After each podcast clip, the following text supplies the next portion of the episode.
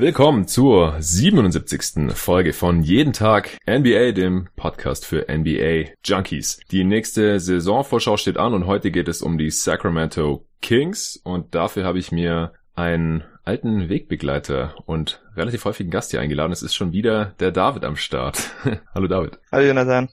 Ja, bevor wir gleich mit den Kings einsteigen, uns anschauen, was die im Sommer gemacht haben und was davon zu halten ist und auch zu erwarten ist in der kommenden Saison, Gibt's einen Hinweis? Ich habe es in der letzten Folge ganz am Ende schon angepriesen. Ich weiß jetzt nicht, ob schon jeder die Suns Preview gehört hat oder auch bis zum Ende durchgehört hat. Ich habe, da ich relativ oft darauf angesprochen wurde, eine Möglichkeit zur Unterstützung dieses Projekts jeden Tag NBA eingerichtet. Nicht auf Patreon, sondern auf einer Alternative, die mich ziemlich überzeugt hat. Das Ganze nennt sich Steady. Ich weiß nicht, ob ihr das schon kennt. Die sind hier auch in Berlin ansässig und die haben einfach ein paar Kleinigkeiten, die ich im Endeffekt cooler fand als bei Patreon. Deswegen habe ich mich dafür entschieden. Ich hoffe, dass es jetzt für die, die es gewohnt sind, über Patreon irgendwo an andere Podcasts oder sonstige Content Creator, Künstler oder sonstiges zu spenden, nicht davon abgeschreckt werden. Es funktioniert im Endeffekt genau gleich bei Steady. Die haben sogar noch den Vorteil, dass man dort auch per Lastschrift was spenden kann, nicht nur per Kreditkarte und per PayPal. Ihr könnt dieses Projekt unterstützen unter dem Link steady HQ, HQ, also steady HQ als ein Wort.de slash jeden Tag NBA, wiederum als ein Wort, genauso wie bei Blinkist slash jeden Tag NBA. Da bekommt ihr 25% Rabatt auf ein Jahresabo von Blinkist, die der erste Sponsor sind. Und der Grund, wieso ich auch jetzt so lange gewartet habe bis zur 77. Folge von jeden Tag NBA, bis ich das eingerichtet habe, war, ich habe es auch schon mal auf Twitter kurz erklärt, weil ich da auch schon öfters drauf angesprochen wurde, ich wollte halt nicht hier irgendwie die Hand aufhalten und eure hart verdiente Kohle annehmen für etwas, das ich jeden Tag NBA getauft habe, solange ich halt nicht einigermaßen sicherstellen kann, dass hier auch jeden Tag NBA geliefert wird. Das heißt, dass im Schnitt fünfmal die Woche oder jeden Wochentag ist ja so der Rhythmus, den wir hier jetzt aktuell haben, ein NBA-Podcast kommt. Und durch den ersten Sponsor und auch durch die Entwicklung der Hörerzahlen, eure Resonanz, euer Feedback, habe ich eben mittlerweile das Gefühl, dass es ein realistisches Ziel ist, dass ich hier dranbleiben kann und dass ich meine Haupttätigkeit immer weiter Richtung jeden Tag NBA bewegen kann. Das heißt, dass ich hier auch mittel- bis langfristig noch weitermachen kann. Und ihr könnt mir dabei eben helfen, indem ihr mich dort supportet. Da gibt es drei verschiedene Pakete, wo ihr mich mit unterschiedlichen Beträgen unterstützen könnt. Das könnt ihr euch einfach mal anschauen unter steadyhq.de slash jeden Tag NBA. Das möchte ich jetzt nicht im Detail alles erklären. Das mache ich vielleicht noch in irgendeiner der folgenden Episoden. Aber heute geht es hier um die Sacramento Kings. Und David, wieso hattest du Bock, mit mir die Kings Preview aufzunehmen? Gibt es da noch andere Gründe außer Marvin Bagley? also das ist auf jeden Fall einer der Hauptgründe. Zum anderen wollte ich dir, wie bei den Pacers, natürlich ein bisschen entgegenkommen. Und zu guter Letzt habe ich letztes Jahr eigentlich ziemlich viele Kings-Spiele gesehen, da ihr Pick halt den Celtics gehörte. Ähm, das war für mich natürlich Motivation und sie sind halt auch neben den Warriors eigentlich das Team, was so meistens den letzten Slot kriegt und ich hatte halt nicht immer Lust auf die Warriors und dann waren die Kings halt immer eine sehr lustige Alternative, weil sie halt auch so schnell gespielt haben. Ja, war das der Romeo Langford Pick dann im Endeffekt? Richtig, also sah zwar erst äh, enttäuschend aus, weil es ja nur der 14. war, aber mhm. letztendlich ist das ja dann doch einer meiner Favoriten geworden, also alles bestens. genau. Ja, aber hat mit den Kings jetzt natürlich relativ wenig zu tun. Wie immer darfst du erstmal kurz die vergangene Saison der Kings zusammenfassen. Ist ja nur die Regular Season, in die Playoffs haben sie dann im Endeffekt doch recht deutlich verpasst, auch wenn sie relativ lang da noch im Rennen waren und auch sehr überraschend im Rennen waren. Also ich kann mich noch erinnern, letztes Jahr habe ich auch eine Preview aufgenommen, damals noch bei GoToGuys Wired, dem Podcast von GoToGuys.de, für die du ja auch nach wie vor tätig bist. Ich auch, ich mache nur nicht mehr die Podcasts dort. Damals vor einem Jahr habe ich den Preview-Pod noch mit Tom Schneider aufgenommen und wir waren uns eigentlich einig, dass wir jetzt keinen Grund sehen, wieso die Kings auf einmal viel besser werden sollten, als es eben die Jahre zuvor waren. Und sie haben jetzt, glaube ich, 14 Jahre in Folge die Playoffs verpasst, waren dabei unterschiedlich schlecht, mal so im 20-Siege-Bereich, mal eher so um die 30. Auch mit Demarcus Cousins ging es dann mal ein Stück weit bergauf, aber dann haben sie dann auch irgendwann getradet. Und letzte Saison dann eigentlich mehr oder weniger aus dem Nichts sind sie viel besser geworden. Woran lag das und was ist sonst so noch in der Saison passiert aus deiner Sicht? Ja, sie haben also ziemlich erfolgreich angefangen eigentlich. Nach 20 Spielen standen sie mit 10 Siegen und 10 Verlusten, was ja eigentlich auch schon viel besser war als erwartet. Ja. War, ähm, das lag daran, dass De'Aaron Fox so überrascht hat. Er hatte ja eine relativ enttäuschende Rookie-Saison oder zumindest keine sehr inspirierende. Er war aber halt ziemlich gut. Zudem war Buddy Hield in diesem Jahr einer der besten Dreierschützen, nicht nur was die Quote anging, aber auch was das Volumen anging. Das Ganze wurde bei den Kings von ihrer Transition Offense getragen.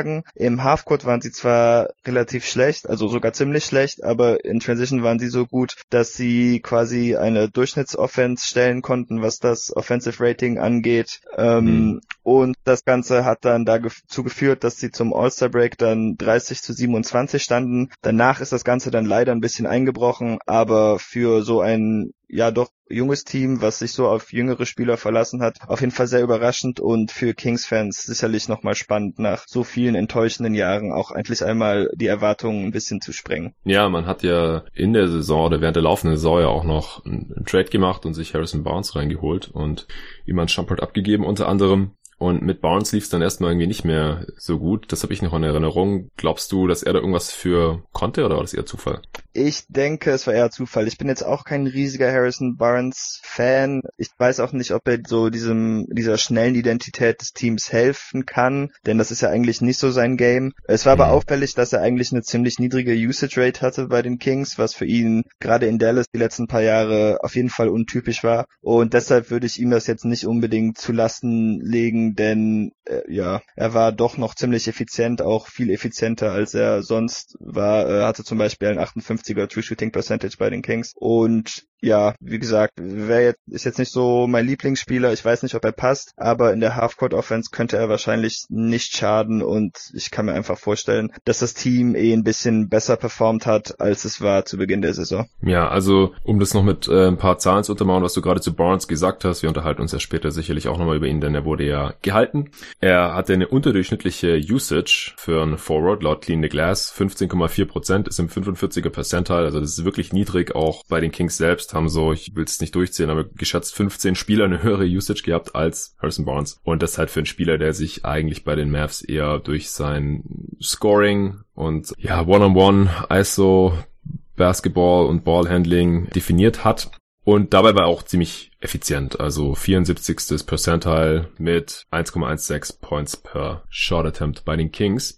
Dann kam die Offseason, wie gerade schon erwähnt, man hat Harrison Barnes gehalten. Was ist noch so passiert, kurz zusammengefasst und wie hat es dir unterm Strich gefallen und welche Note würdest du dafür vergeben? Ja, also sie haben Harrison Barnes verlängert, er hat einen Vierjahresvertrag gekriegt für 85 Millionen Dollar. Sie haben sich Dwayne Dedman von den Hawks geholt für drei Jahre und 40 Millionen Dollar. Dann haben mhm. sie noch als Backup Point Guard Corey Joseph geholt, vermutlich um Yogi Farrell zu entlasten oder vielleicht sogar zu entsetzen, für drei Jahre und auch fast 40 Millionen Dollar. Und dann noch zwei kleinere Signings in Trevor Ariza für zwei Jahre und 25 Millionen insgesamt und Rashawn Holmes für zwei Jahre und fast 10 Millionen. Ähm, ja, an sich gefiel mir das ganz gut. Was für mich dann halt ein bisschen bitter ist, ist, dass Harrison Barnes der längste Vertrag ist und das ist auch vielleicht der Move, den ich am kritischsten beurteilen würde. Aber ich würde hier trotzdem, da sie mit Deadman und Joseph zwei klare Needs gelöst haben, doch denke ich wieder auf eine 2 zurückfallen. Ja,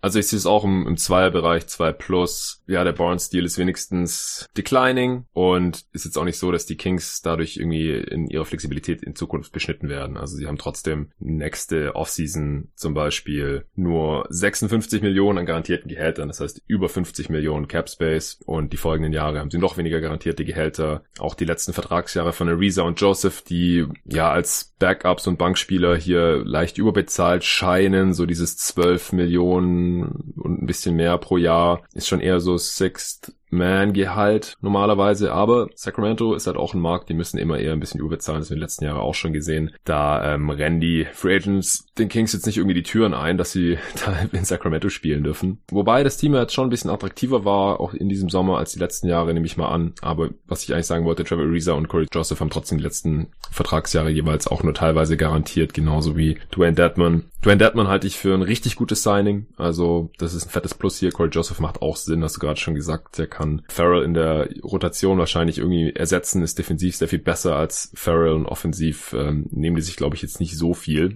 Also unterm Strich für mich ein deutliches Upgrade. Ariza ist das einzige Signing, das ich jetzt nicht so verstehen kann. Weiß einfach nicht so genau, was er dem Team noch geben soll für diese 12 Millionen. Also er ist zwar immer noch so ein 3D-Verschnitt, aber mich hat er bei den Suns überhaupt nicht überzeugt letztes Jahr. Wenn er der 15 Millionen für ein Jahr bekommen gehabt, das äh, war einfach nur eine Katastrophe. Dann bei den Wizards war wieder ein bisschen besser, aber wir kommen ja nachher auch noch zur Rotation. Ich sehe jetzt auch nicht so ganz, wie viel er da spielen kann, um diese 12 Millionen Gehalt zu rechtfertigen.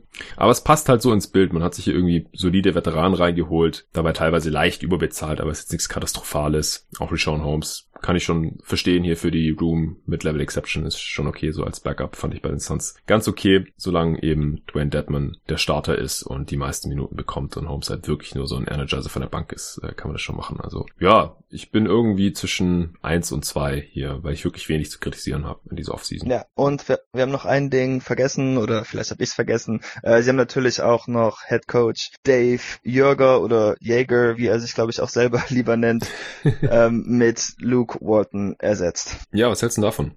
Ähm, ja, an sich gar nicht mal so schlecht. Also ich weiß nicht, welchen der beiden Coaches ich mehr mag. Ähm, anschließend ist ja gegen Walton noch eine Klage rausgekommen wegen häuslicher Gewalt. Das ist natürlich ein bisschen bitter. Ich weiß Ich glaube, das geht sogar eher Richtung sexuelle Belästigung oder Vergewaltigung. Okay. Ich weiß, das war, war nicht seine Freundin. Nee, stimmt, gut. Ich weiß nicht genau, wie die äh, Benennung dann im Deutschen ist, aber ja, ja ähm, das sieht dann natürlich schon mal nicht so gut aus. Ich weiß aber nicht genug darüber, deshalb will ich mich davon jetzt auch ein bisschen fernhalten. Als Coach gibt sich das, glaube ich, nicht so viel, auch wenn ich halt fand, dass Jäger letztes Jahr einen ziemlich guten Job gemacht hat. Walton finde ich aber tendenziell vielleicht interessanter, weil er auch bisher zumindest ein relativ guter Defensivcoach war und ich mir vorstellen könnte, dass die Kings unter ihm mehr Dreier nehmen. Die sind halt relativ gut gewesen, was die Quote anging. Ich glaube, sie waren sogar Vierte, aber mhm. haben relativ wenige genommen und waren nur Zwanzigster in Three-Point-Attempts.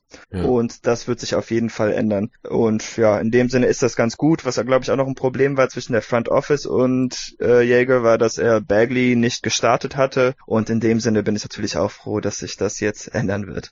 Ja, da gab es auch irgendwelche Machtkämpfe zwischen Leuten im Front Office. Ich glaube, Brandon Williams hieß der gab es Reports drüber, dass es da zu irgendwelchen Wortgefechten oder sonstigen Drama gekommen ist. Ja. Und das ist nur eine Frage der Zeit, war bis Jörger halt weg ist, aber man konnte ihn einfach nicht während der Saison feuern. Das wäre total komisch gewesen. Nachdem die Kings so positiv überraschen, konnte man es einfach nicht bringen. Aber es ist halt auch klar, dass dann in der Offseason bei der ersten Gelegenheit das dann gemacht wurde. Also ich glaube, er wollte dann auch nicht unbedingt bleiben. Ist ja letztendlich auch egal. Jetzt hat man Luke Walton. Ich denke auch, dass sie sich unterm Strich wahrscheinlich nicht so viel nehmen. Beides ganz solide, junge Head Coaches ich habe jetzt auch noch im Dunked On Podcast gehört, dass sie witzigerweise über die letzten drei Saisons exakt den gleichen Rekord haben. Genau gleich für die Siege und Niederlagen. Also das illustriert vielleicht auch nochmal, dass sie sich da wirklich nicht so viel nehmen. Natürlich hängt das auch sehr stark mit dem Team zusammen, aber die Lakers und Kings waren eben im Schnitt die letzten drei Jahre beide nicht so besonders gut. Walton hat aus, bei den Lakers defensiv, finde ich, mehr rausgeholt, als vielleicht zu erwarten war. Das kann er dann vielleicht auch hier bei den Kings, auch weil sie sich da vom Personal her nochmal ein bisschen verbessert haben jetzt mit den Free Agents. Da kommen wir dann gleich noch ein bisschen dazu. Also ich denke auch, dass Walton hier jetzt ein solider Move war. Er ist sich auch schnell mit ihnen einig geworden, nachdem er da bei den Lakers raus war. Und die Geschichte mit der Anzeige, das hat sich jetzt, glaube ich, vorerst auch erledigt. Also die NBA guckt sich das dann ja auch erstmal an. Und äh, wenn sie dann der Meinung sind, es ist auf jeden Fall irgendwie schon was bewiesen, dass er da was gemacht hat, was überhaupt nicht klar geht, dann werden ja auch Coaches suspendiert und so. Das ist jetzt nicht eingetreten bisher. Ich glaube, da folgt dann noch irgendwie äh, ein Zivilverfahren oder sowas. Aber da will ich jetzt auch nicht allzu viel drüber sagen, weil ich da jetzt auch nicht so tief drin bin. Aber vorerst wird es auf jeden Fall die Saison der Kings nicht irgendwie beeinträchtigen. Also Walton wird coachen.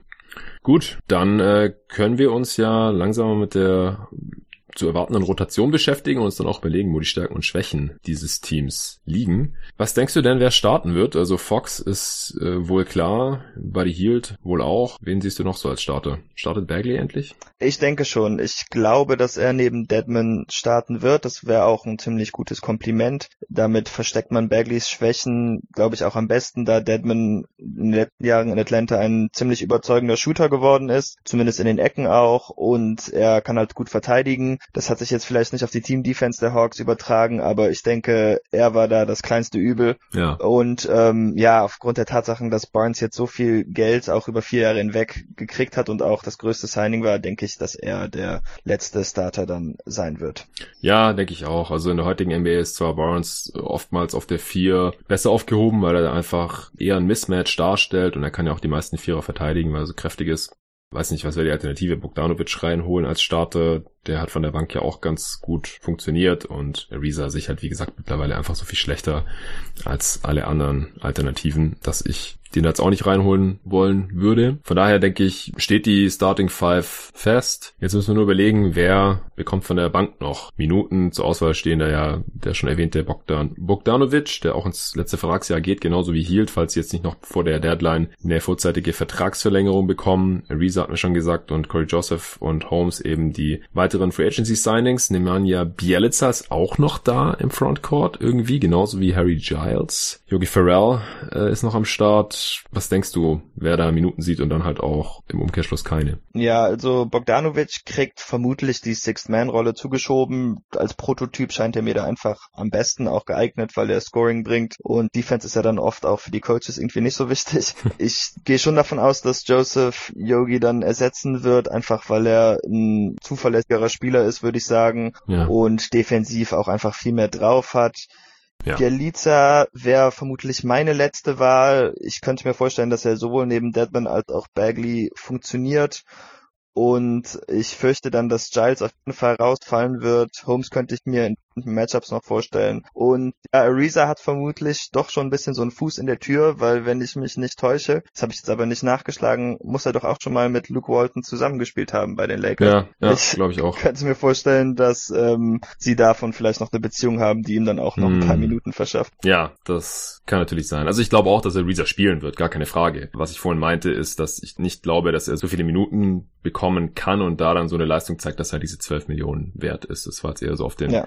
Value bezogen, was den Deal angeht. Ja, aber spielerisch wird er da schon irgendwie seinen Beitrag leisten in, weiß nicht, 15, 20 Minuten pro Spiel oder sowas. Davon gehe ich schon aus. Bei Bialica hast du ja schon gemeint, dass er irgendwie so die dein letzter Mann in der Rotation wäre. Habe ich richtig verstanden? Ähm, also von den Bigs her zumindest. Ich mhm. denke, er ist bedeutend besser als Holmes oder Giles. Hat ja letzte Saison auch eine große Rolle gespielt mit 70 gestarteten Spielen. Ja, richtig. Und die hat er eigentlich auch verdient gestartet. Also ich mag zwar Bagley mehr, aber Bielica ist halt schon ein ziemlich guter Spieler und hat halt auch ein sehr wertvolles Skillset in der heutigen NBA. Ja, kannst du vielleicht für die Hörer mal kurz zusammenfassen in einem Satz, was dein Skillset ist? Ach so, ja, natürlich.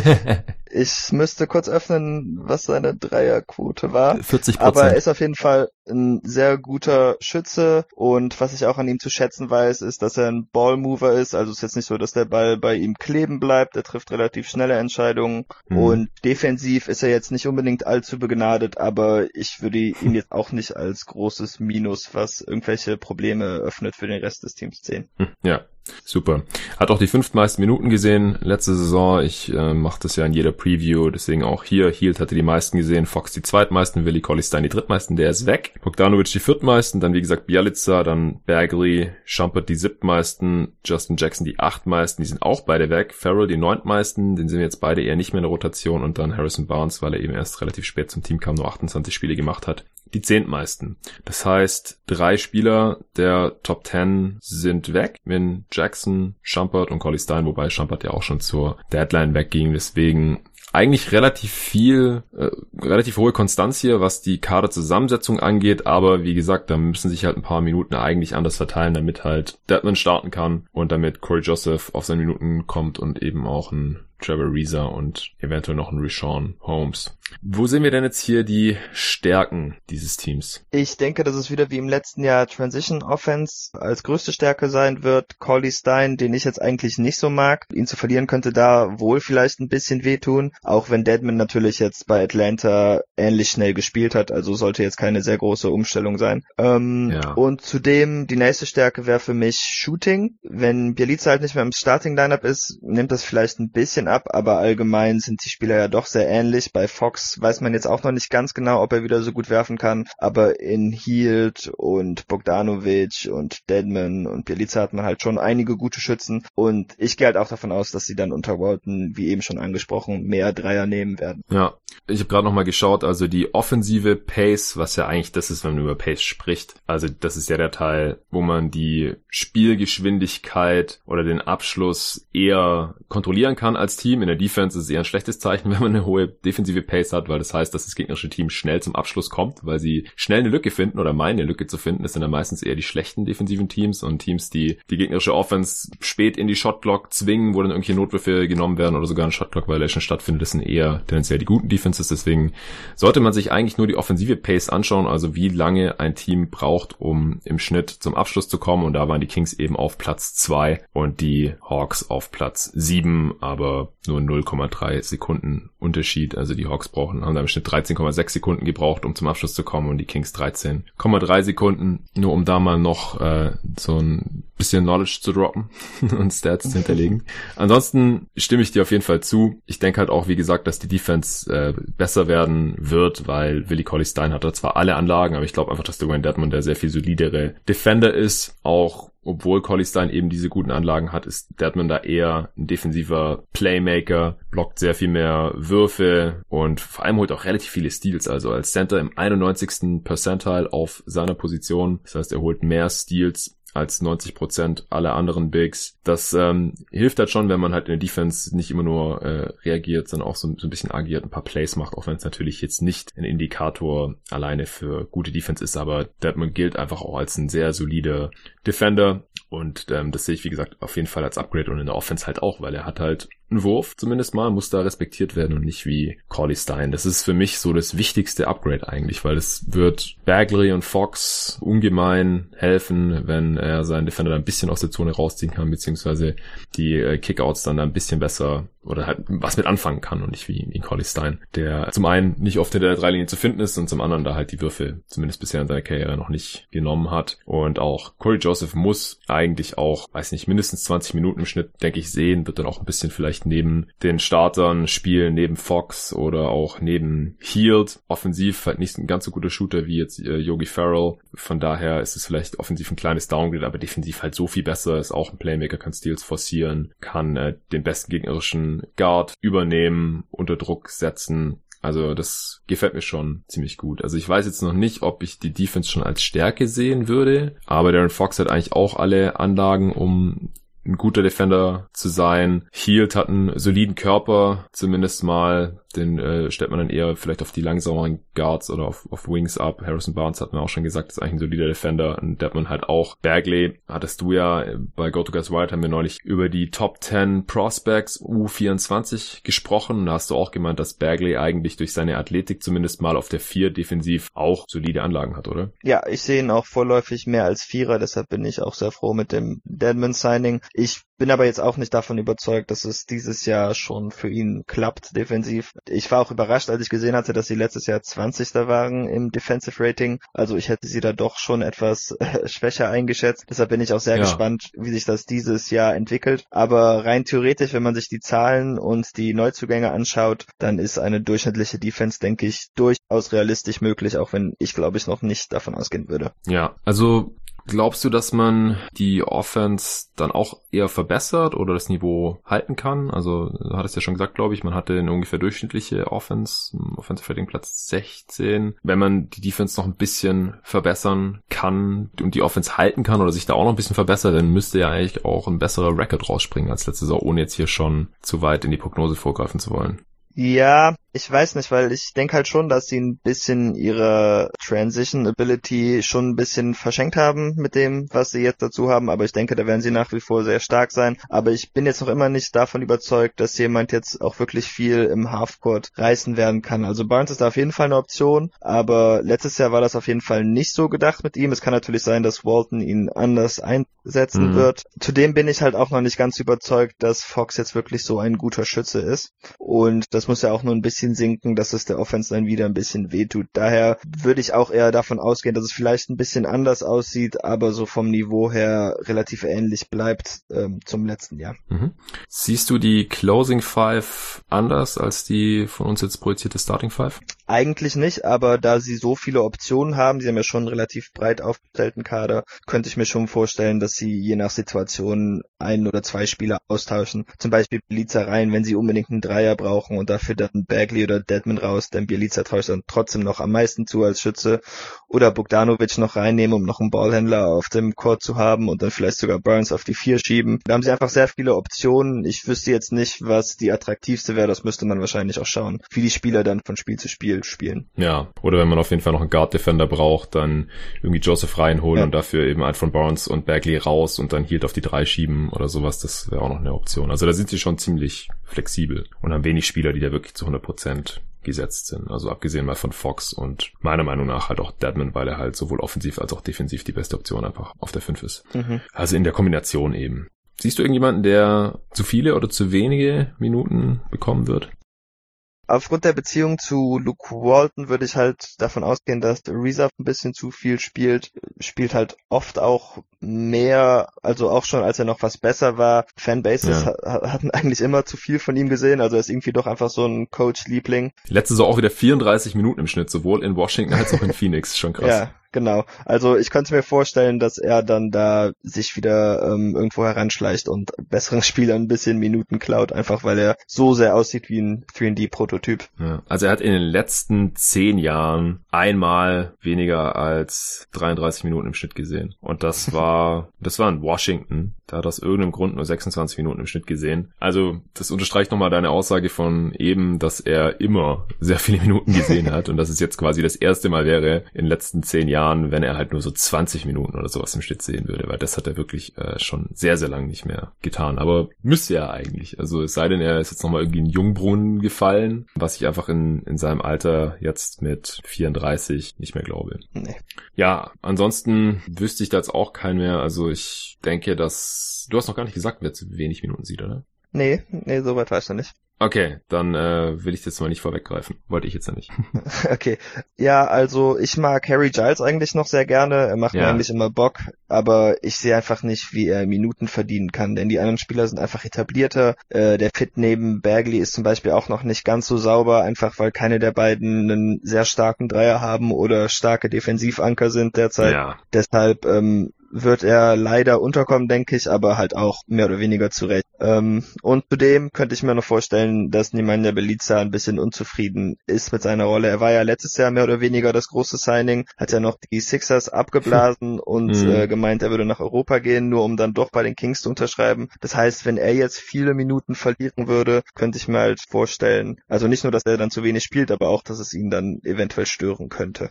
Ja, sehe ich ganz genauso. Und ansonsten hätte ich da jetzt auch keinen Vorschlag mehr. Siehst du einen Breakout-Kandidaten in diesem Team oder wer passt am ehesten in irgendeine Definition von Breakout-Kandidat bei den Kings?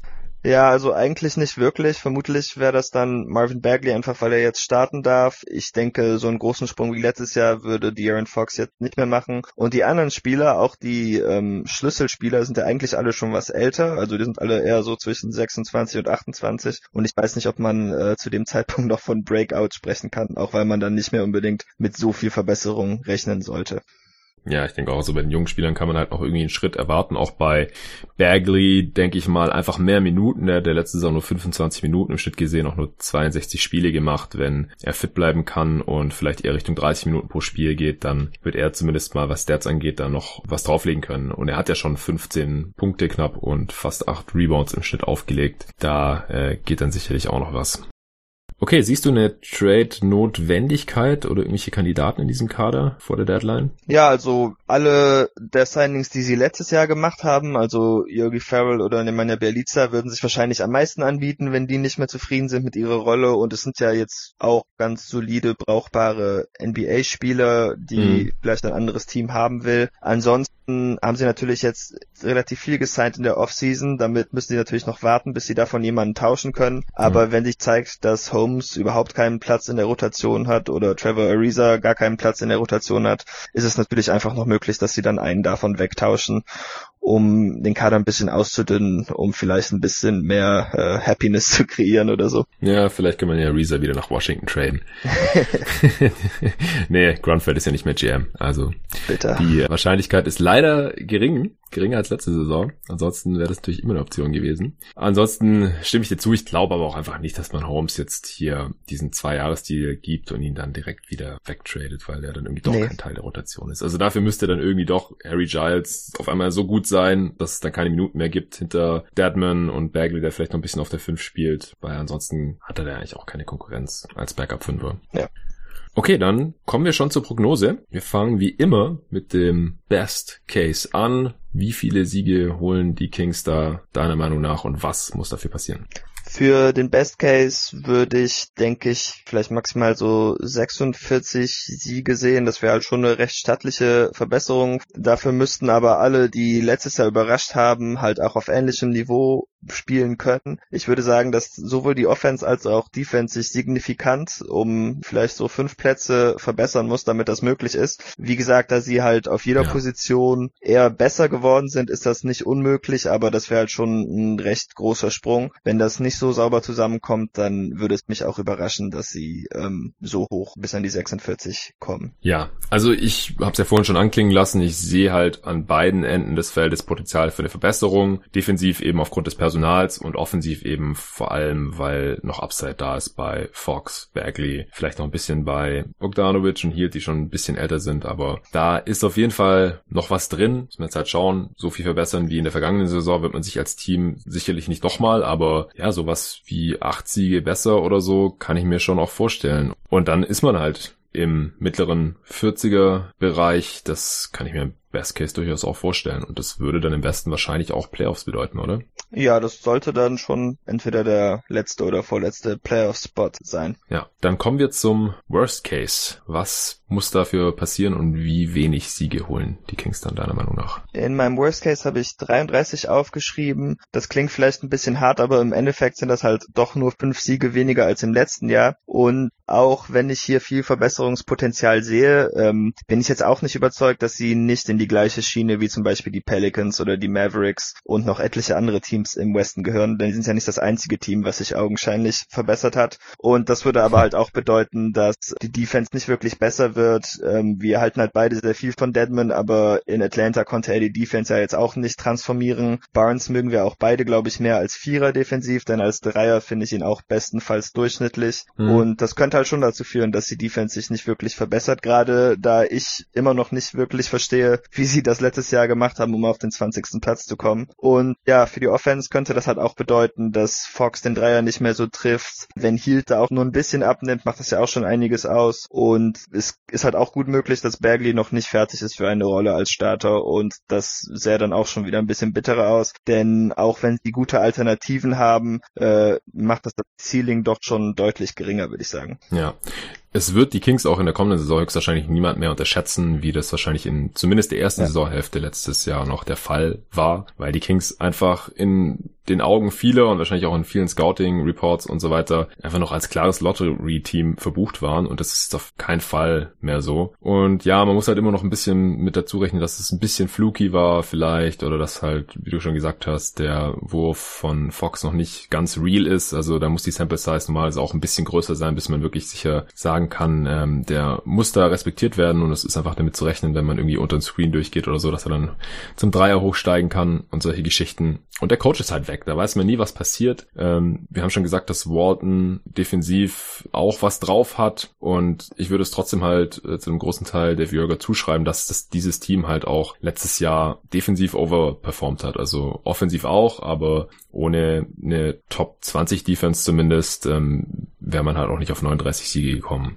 Deswegen, das muss man erstmal wiederholen. Ich sehe, wie gesagt, die Chancen hierauf ganz gut, aber im Worst Case tritt es dann eben nicht ein und dann würde ich sie halt auch irgendwie im niedrigen 30er Bereich sehen. 33 ist dann eine ganz gute Zahl. Da würde ich dir zustimmen. Ist jetzt nicht ganz so spannend, weil wir das relativ ähnlich sehen. Deswegen kommen wir zum nächsten Punkt und schauen mal, wie es dann da aussieht, nämlich unsere Prognose, unser Realistic Case. Das gleichen wir natürlich auch wie immer mit den Batting Lines ab und die liegen bei den Kings zwischen 37,5 und 38,5. Würdest du, wenn du dein Geld auf Over oder Under setzen müsstest, würdest du Over oder Under gehen? Meine Prognose war 40. Ich war mir nicht sicher, ob das jetzt wirklich optimistisch oder pessimistisch zu werten ist, aber in dem Sinne würde ich dann doch relativ eindeutig overgehen, weil ich liege ja dann mindestens mit anderthalb äh, Siegen drüber. Ja, ich auch. Ich bin mir jetzt nicht ganz sicher, ob es das erste Mal ist, dass ich wirklich eine höhere Siegzahl habe als der Gast. Ich glaube, bei Brooklyn könnte es auch schon gewesen sein. Aber ich habe 41, ist nur ein Sieg mehr, deswegen ist es auch nicht super relevant. Und natürlich bei den Suns, da war ich auch zumindest im, im Best Case war ich deutlich optimistischer als Arne und im ja. Case hatte ich glaube ich auch einen Sieg mehr. Also weiß nicht, ob man das jetzt wirklich schon so werten kann. Aber es ist der Fall, ich habe auf 41 hier getippt und ja, damit bin ich auch relativ deutlich over. Also hier die Buchmacher in Vegas, die scheinen ja irgendwie mit einem ähnlichen Rekord wie in der letzten Saison zu rechnen, beziehungsweise dass die Kings den gar nicht mehr erreichen können, diese 39 Siege. Verstehe ich auch, die Western Conference ist wirklich tough, aber die Kings sind aus meiner Sicht halt auch nominell besser zusammengestellt, ähnlich gut gecoacht und mit jungen Spielern wie, wie Fox und Bagley, die eine relativ große Rolle einnehmen werden. Oder Fox ist ja auch einfach ihr Ballhändler, ihr zentral Gestirn in der Offense und auch Heald, der letzte Saison auch schon über 20 Punkte im Schnitt aufgelegt hat. Das traue ich ihm jetzt auch zu, dass er das nochmal wiederholen kann, vor allem wenn er um seinen nächsten Vertrag spielt. Deswegen glaube ich einfach auch, dass die Chancen gut stehen, dass sie zumindest die 39 nochmal holen und vielleicht sogar die 40 dann knacken und dann wäre das hier ein Over. Ja, was ihnen ja auch zugute kommt, Vergleich mit den anderen Teams, die ich eben zum Beispiel genannt hatte, ist, dass sie relativ wenig Turnover haben. Ähm, die Schlüsselspieler spielen alle noch da und werden wahrscheinlich genau. fast oder genauso viele Minuten sehen und die anderen Teams müssen müssen sich halt äh, wahrscheinlich erstmal einspielen und kennenlernen und so und diesen Schritt können sie ja, wenn alles gut läuft, eigentlich schon überspringen. Weißt du, wo 40 Siege bei dir jetzt in der Western Conference ranken würde? Ähm, nee, also ich muss gestehen, ich habe das aus dem Bauchgefühl gemacht. Ich war viel zu faul, um alle Teams aufzuschreiben. ja, zum Glück habe ich's gemacht. Bei mir wäre das Platz neun aktuell. Ich habe sogar 42 Siege, sehe ich jetzt hier in meiner Tabelle. So, ich, ich habe vorhin noch nachgeschaut uh. vor dem Pot und jetzt gerade nicht nochmal, als ich einfach nur daher geredet habe. Aber ich habe 42 Siege sogar aufgeschrieben, also noch deutlicher over. Und zwei Siege Unterschied zu meinem Gast. Du alter Kings-Fan. ja, vielleicht habe ich auch ein schlechtes Gewissen wegen der letzten Preview von einem Jahr. Aber diesen Sprung hat ja keiner gesehen bei den Kings. Also ich glaube, da habe ich 23 Siege oder sowas gesagt. Und ja, waren halt 16 zu wenig. Ja, aber im Endeffekt habe ich sie dann im selben Tier mit den Mavs und die Previews zu Minnesota und New Orleans kommen noch, aber die habe ich da auch so in der Range. Von daher mal gucken, ob das dann Platz 9, 10 oder 11 wird. Aber für mich sind sie halt schon noch ein Stück hinter diesen acht relativ klaren Playoff-Teams für mich in der Western Conference. Also den habe ich dann auch vier, fünf Siege mehr gegeben. Spurs Preview haben wir ja schon aufgenommen, genauso Portland und Golden State, die habe ich alle so bei 46, 47 und das ist halt schon nochmal ein deutliches Stück über den 42 der Kings. Also da muss dann schon eins dieser Teams rausfallen, damit die Kings hier realistische Playoff-Chancen haben aus meiner Sicht. Ja, Gut, dann der allerletzte Punkt. Siehst du irgendwelche Spieler im Rennen für Awards bei den Kings? Ich denke, wenn Fox doch mal so zulegt wie im letzten Jahr, dann wäre es auf jeden Fall möglich, dass er vielleicht sogar noch Most Improved abgreift und vielleicht noch ein All-NBA-Team schafft, aber das scheint mir schon sehr unwahrscheinlich, denn das geht doch meistens so ein bisschen der Hierarchie nach und ich glaube, da sind noch ein paar andere Spieler, die mhm. da vor ihm dran wären. Vielleicht nicht immer ganz fair, aber ich glaube, so wird das bei den Wahlen mehr oder weniger gehandhabt. Und sonst ja ja, könnte mir noch vorstellen, dass Bogdan Bogdanovic den Six Man of the Year gewinnen könnte, aber da muss er sich auch auf jeden Fall noch sehr viel verbessern, denn auch wenn er Bock macht und eine wertvolle Rolle ausfüllen kann, ist er halt noch nie wirklich effizient gewesen. Weiß ich jetzt auch nicht, wie überzeugt ich davon wäre. Für die anderen Awards kommt, denke ich, niemand in Frage. Also da sehe ich sonst, glaube ich, gar nichts. Ja, sehe ich auch nicht so viel anders. Ich glaube nicht, dass Fox mit den Counting Stats der letzten Saison noch eine ernsthafte Chance auf einen Most Improved hat, weil dieser Award halt leider, muss man sagen, traditionell an Spieler geht, die irgendwie auf einmal doppelt so viele Punkte machen wie vorher oder irgendwie sowas. Und bei Fox, der hat halt schon 17 Punkte, 7 Assists im Schnitt aufgelegt, also das glaube ich einfach nicht, dass da noch so viel mehr drin ist. Also klar, er kann über 20 Punkte im Schnitt machen, vielleicht auch 8 oder 9 Assists im Schnitt oder so, aber das reicht dann normalerweise nicht, um mit diesem Most Improved Award bedacht zu werden. Und ansonsten sehe ich es auch eher dünn. Also er kann All-Star werden, vielleicht Aaron Fox im, im Westen. Ja. Ja, All-NBA sehe ich auch zu viel Konkurrenz wahrscheinlich in dieser Liga. Und ansonsten sicher auch keine Awards. Gut, dann war das das schon für heute. Vielen Dank dir, David, dass du hier am Start warst. Die zweite Preview mit dir, die 15. schon. Insgesamt, wir haben schon die Hälfte aller Previews jetzt durch. Ich freue mich auf die nächsten 15 und eine steht ja auch noch mit dir an, David, die anderen 14, da habe ich andere Gäste mit eingeplant. Wird cool. Und wenn ihr das zu schätzen wisst, dass ich hier jeden Tag einen Pod raushau und dazu werde ich jetzt auch nochmal eine Ankündigung machen. Jetzt wird auch am Wochenende jeden Morgen im Podcast auf euch warten. Ich weiß, dass die am Wochenende nicht allzu viel gehört werden im Vergleich mit denen unter der Woche, weil viele wohl jeden Tag NBA schon in ihrem morgendliches Ritual aufgenommen haben und den dann irgendwie auf dem Weg zur Arbeit oder in die Schule oder zur Uni hören und dann müssen die meisten Leute zum Glück am Wochenende nicht hin und dann macht man vielleicht irgendwelche Sachen, wo man keinen Podcast nebenher hört. Aber damit eben alle Teams besprochen wurden, bevor die Saison losgeht, dann am 21. Oktober, werde ich das jetzt so durchziehen und es wird wirklich jeden Tag NBA geben. Jeden Tag wird ein Podcast gedroppt. Und wie gesagt, wenn ihr das zu schätzen wisst, dann könnt ihr mich gerne unterstützen unter steadyhq.de slash jeden Tag NBA. Könnt euch eins der drei Pakete aussuchen und ja, dieses Projekt somit unterstützen, dass auch während der laufenden Saison hier